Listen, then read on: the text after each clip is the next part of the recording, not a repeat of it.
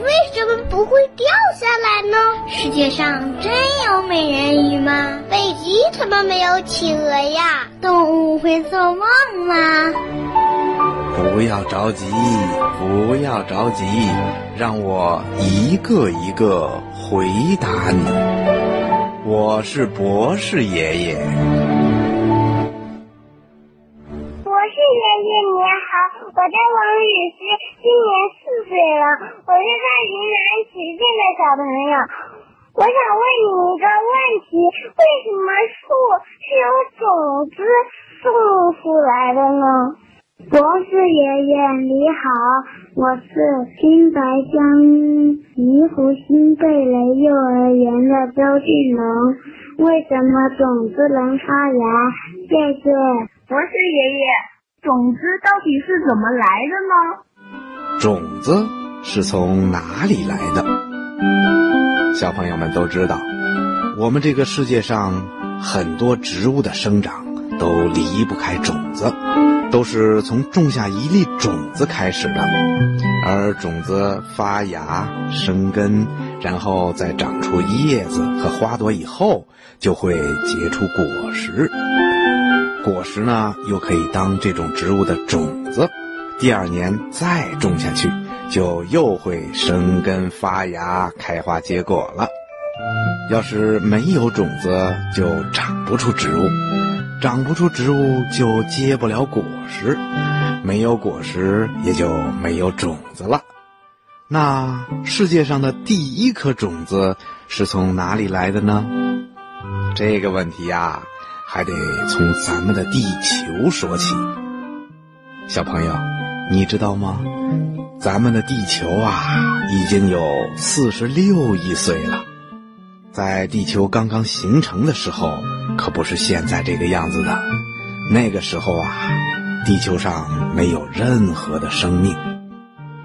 后来呢，大约在三十亿年以前，慢慢的在地球的海洋里就出现了一种藻类植物，这可是一种能够生长的东西，也可以说是地球上最早的生命物质。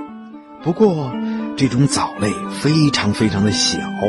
小的用肉眼都看不到，也就是说，它是一种微生物。别看这种藻类很小，但它顽强的在地球上生存了几十亿年。在这期间，他们做出了非常大的贡献，就是制造了大量的氧气。当海洋中充满了足够的氧气。又慢慢的释放出来，覆盖了整个地球的时候，生命细胞才慢慢的活跃了。这些生命细胞就开始组合成更大的组织和器官。